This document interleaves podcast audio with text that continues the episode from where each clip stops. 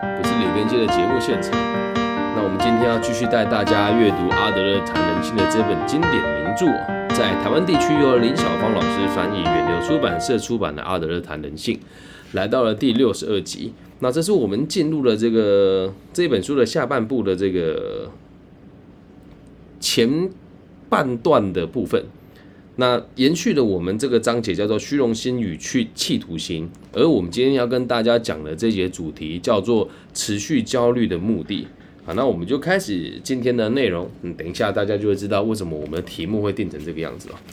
那我们在前面提到了这个虚荣心与上进心的差别之后啊，那现在我们要跟大家分享一下几个案例哦，来让大家了解虚荣心是怎么运作的。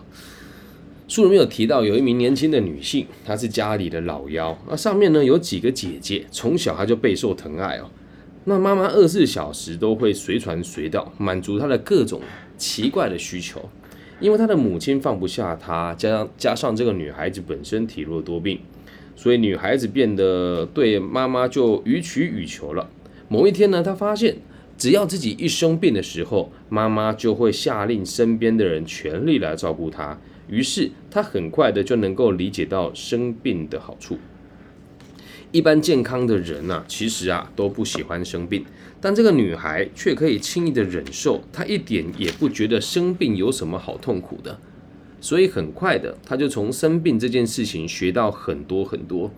只要她想生病，尤其是她想要得到什么东西的时候，她就可以说生病就生病。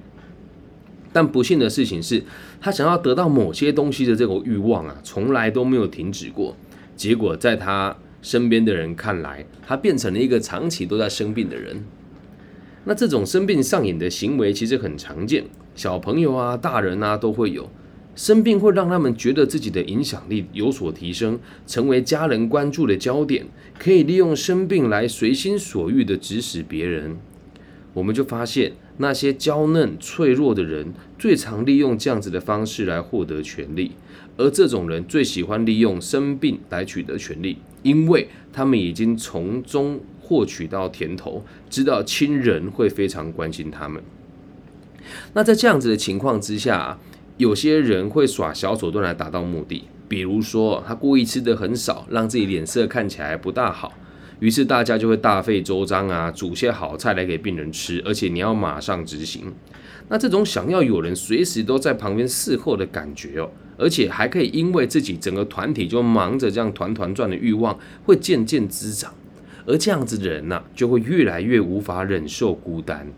他们会觉得只要生病了或是处境危险，就可以赢得他人的关爱，这很容易办到。只要把自己想象成是病人，或是看起来是被危险包围着就可以了。那在这里，我举一下我自己的自身的例子哦。我在二零一七年的时，二零一六一五年的时候车祸，然后就成为了身障者。我最长的时间在床上卧病将近四个月，就是完全无法下床，因为右脚的神经跟韧带都断掉了，膝盖的部分。那当时真的我能够理解到什么叫全世界都绕着我打转的感受，这种感觉其实很神奇啊！就真的我这辈子没有受过这么大的礼遇。你身边所有这个跟你有点交情的人都一定要把事情排开来你身边。那原本那时候我在做房屋中介，也是刚好事业刚起步。爸爸妈妈虽然没有给我压力，但自从我车祸了之后，他们就跟我讲说：“哎呀，人生啊，过得去就好，开心就好。”我自己也能够理解到。那老实说，以我们家里的状况，我可以一辈子都不用上班。家里虽然不算绝顶有钱，但我们住在彰化这个想，算是十八线城市吧。就我这样过一辈子也是没有问题的。所以你说当时我能不能理解什么叫生病带来的好处？是可以的哦。而且啊，有曾经有那么一瞬间，我突然觉得自己生病是一件很不错的事情。那这个东西我也从来没有跟别人提过，原因是因为我从出社会到我出车祸的那一天前，我从来没有放过长假，从来没有去海外旅行过，也从来都没有就是朝九晚五的上过班。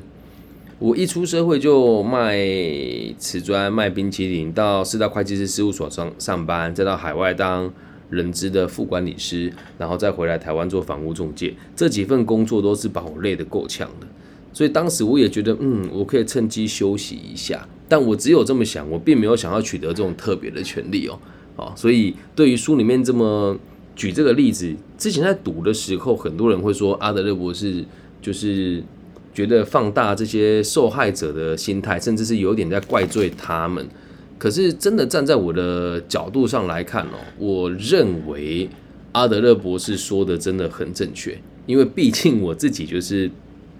曾经有这样子的感觉过的人，我相信每一位跟我一样曾经有重病过的人都能够认同这个想法。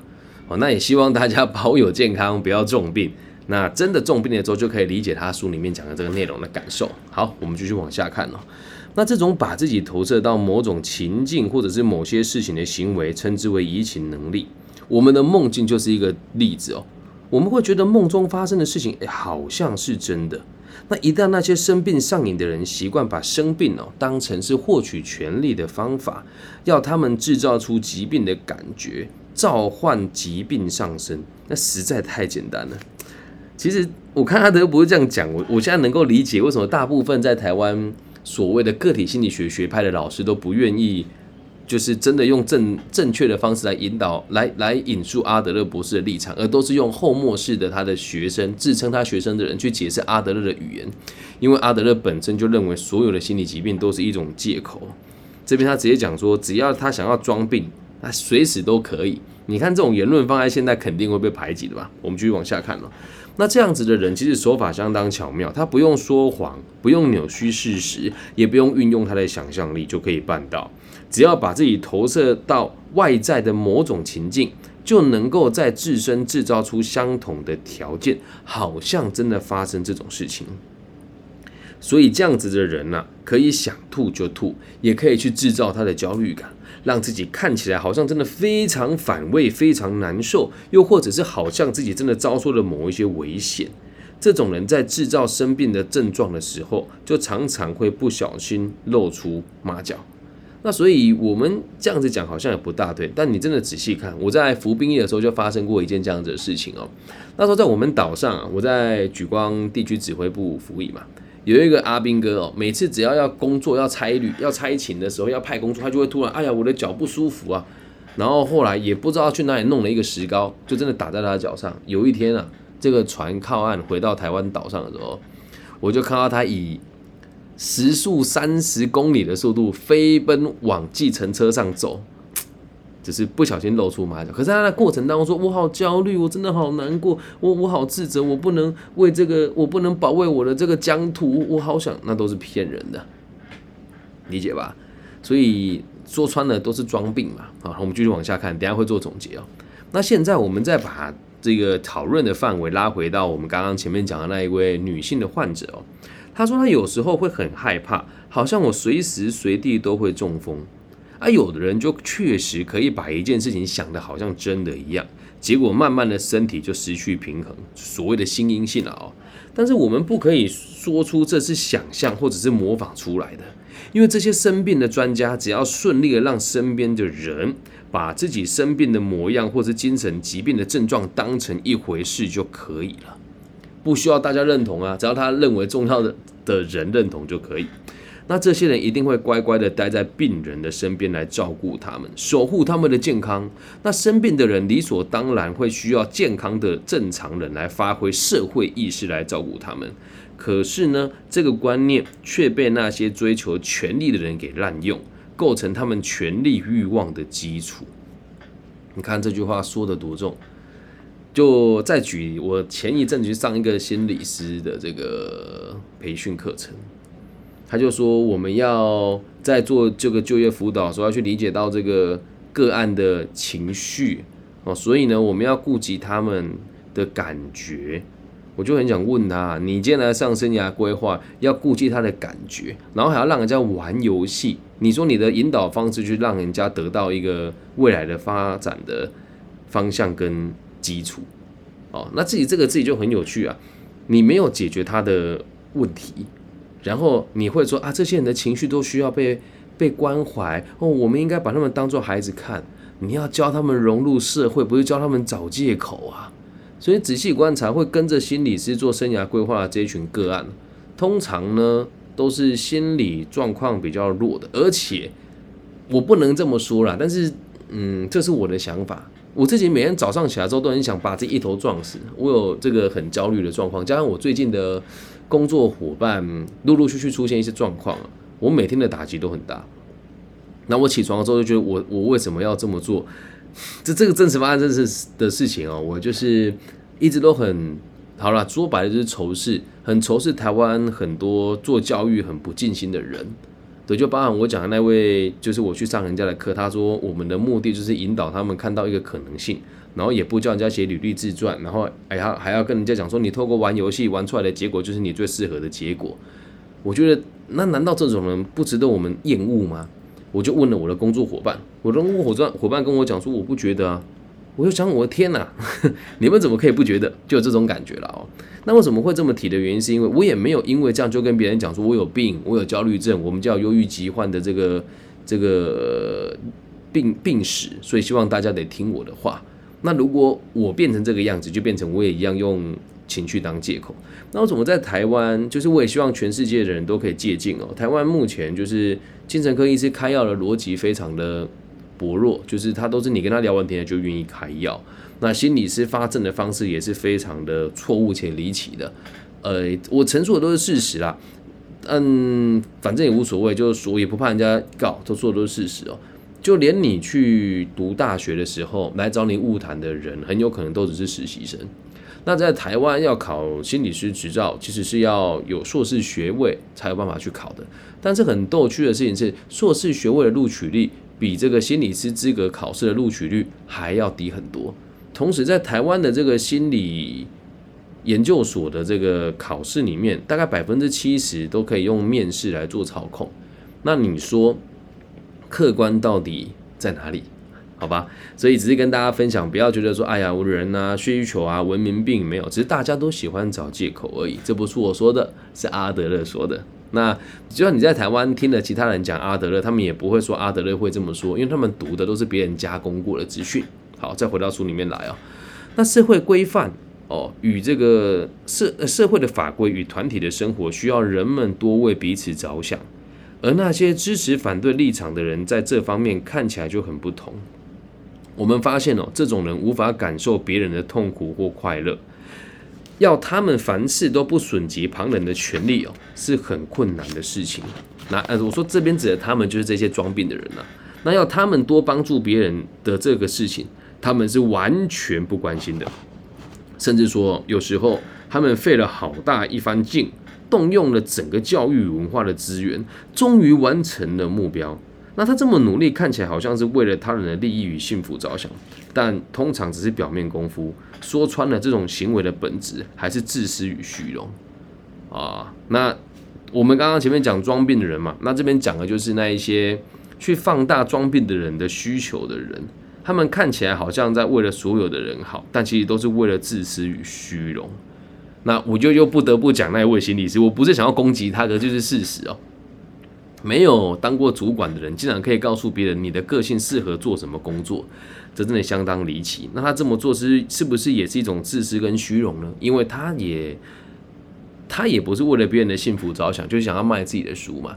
那其实我在这几天也感觉打击很大的原因，是因为我觉得这个世界的人都不理解我。一直到今天，我下午有一个，呃，早上有个学生找我吃早餐，那我跟他吃了饭之后，他才跟我讲说，其实我都我们都知道你讲的是对的，但是你要我们跟大家表述我们是认同你的立场的，就好像我们在打别人的脸，所以我也没办法去跟别人讲你讲的是正确的，所以。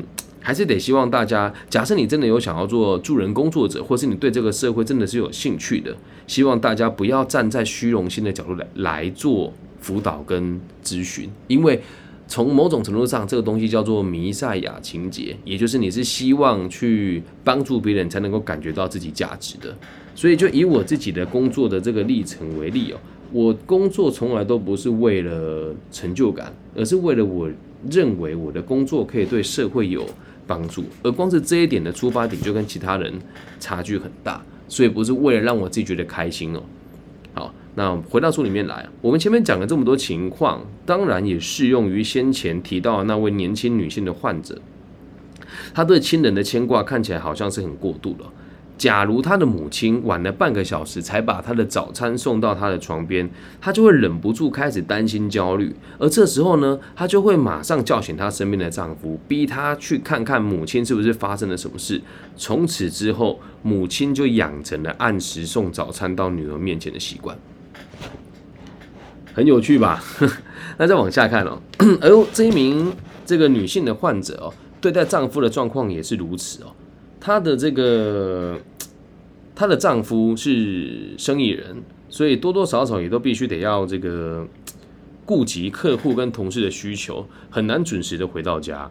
那每天晚上只要晚了几分钟回来，他就会发现他的老婆已经濒临崩溃，在床边蜷缩成一团，焦虑的全身颤抖，浑身冒汗，那抱怨自己已经 被不祥的预感和恐惧折腾的快要受不了了。所以，他可怜的先生呢，就只能效法他的岳母，努力准时回家。很有趣吧？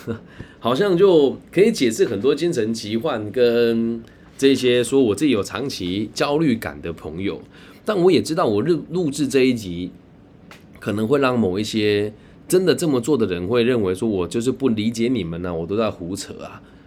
但我只能讲，每个人的心里面的答案都只有你自己能够去帮你下注解。只要你不觉得这个是借口，那就不是借口啦。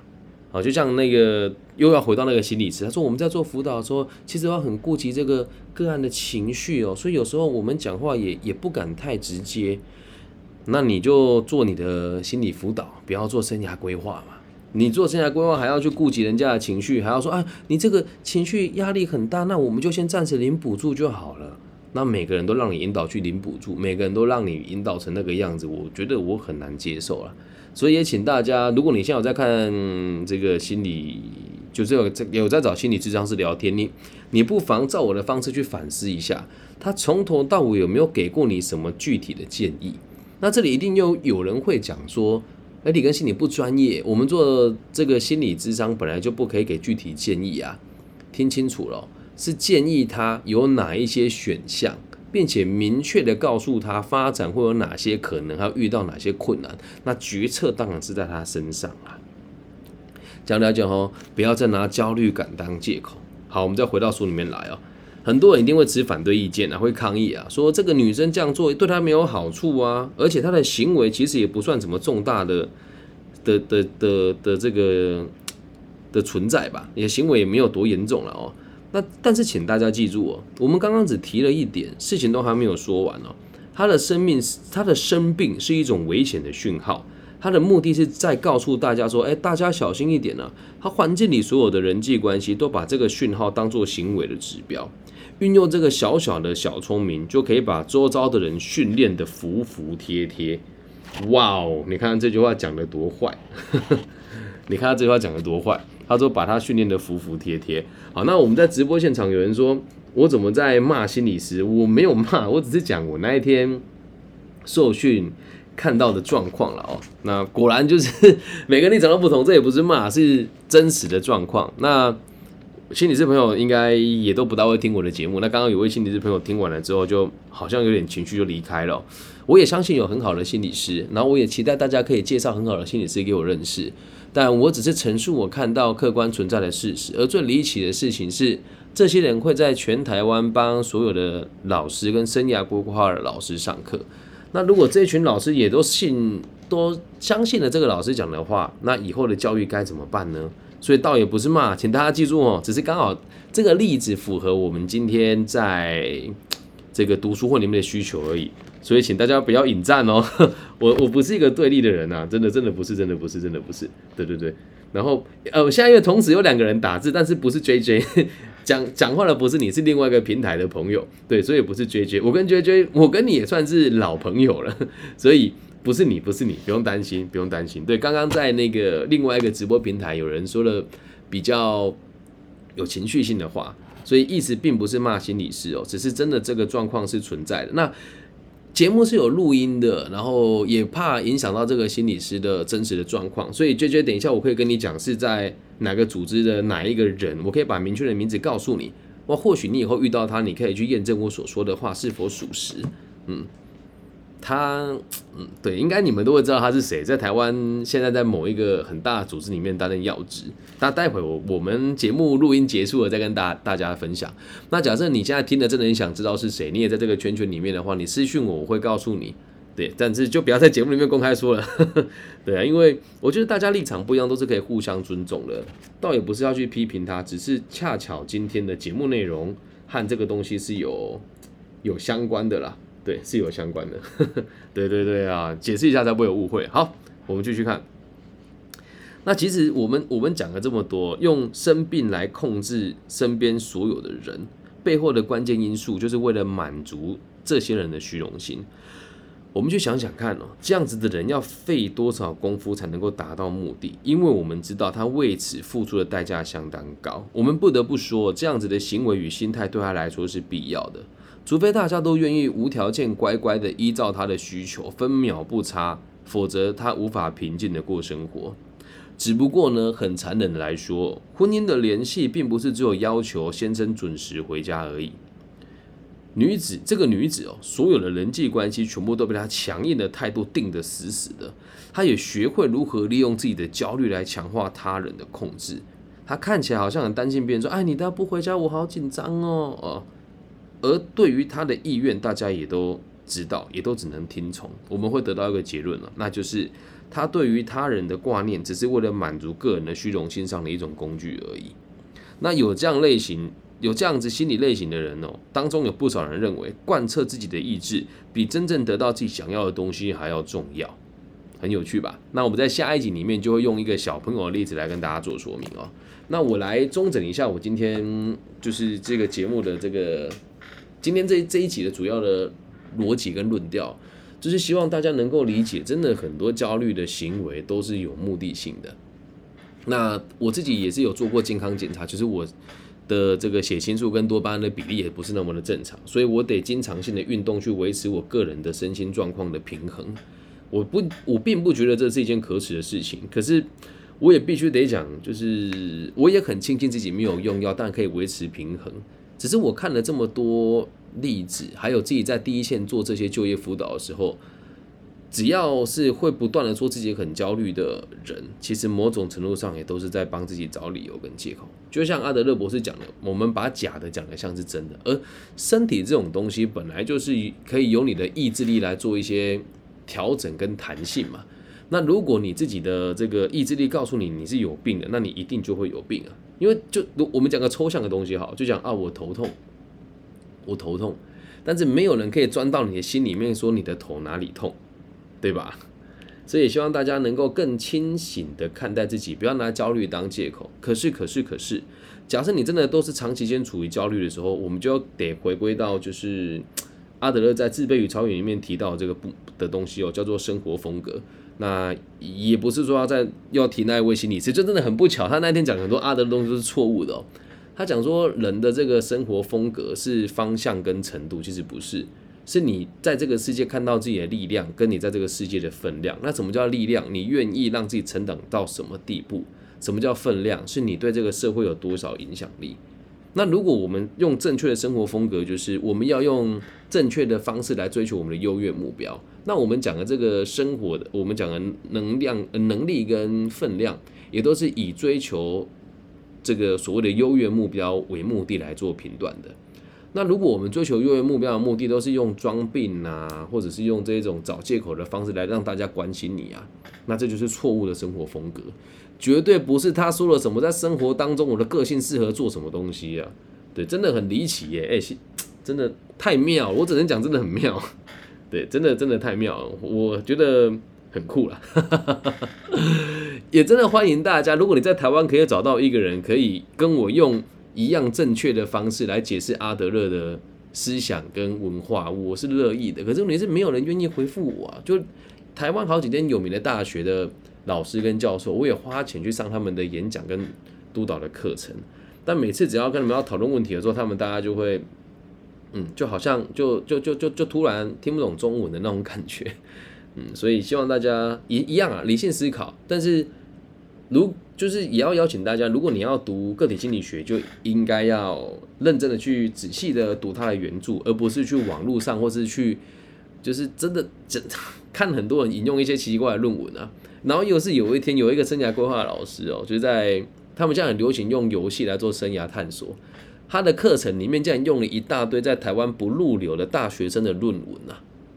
啊，怎么来的？其实我也知道啊，他在这个圈子也一阵子了嘛，就洗脑学生说啊，你认同我的说法啦，嗯，然后老师也不大爱管啦。台湾的台湾的这个硕博士、诶硕士跟学士论文有多烂，大家也都知道啊。这也不是批评，就看最近在炒那个论文互相抄袭就知道了。所以，对，就这样。既然我们做的是教育跟心理，就应该要客观，就应该要。努力的去学习内容，好，那就是最最近我开始做《论语》的导读，也发现了很多很偏颇跟离奇的事情。那如果大家有喜欢的话呢，也可以来听听我的这个《论语》的系列了，全台首学哦，生涯规划界的全台首学，我是唯一一个奉持这个佛道思想跟儒家思想的生涯规划界的老师。那你说助人工作者嘛，可能也就只有我这么做了。那也希望这样子传统的东方思想可以。影响到更多人。那随着西方文化对于我们这种亚洲地区的影响，慢慢的，我觉得大家的生活状况也不也不见得越来越好吧，就是纷争越来越多。所以希望大家可以理解，我们读这些东西，还有学习心理学跟做生涯规划，都是为了让社会更安定。那也也最后一次啊，不要再抨击心理师，只是刚好，也不只是心理师，你你就是说一个老师、心理师或生涯规划的工作者，问他工作的目的是什么？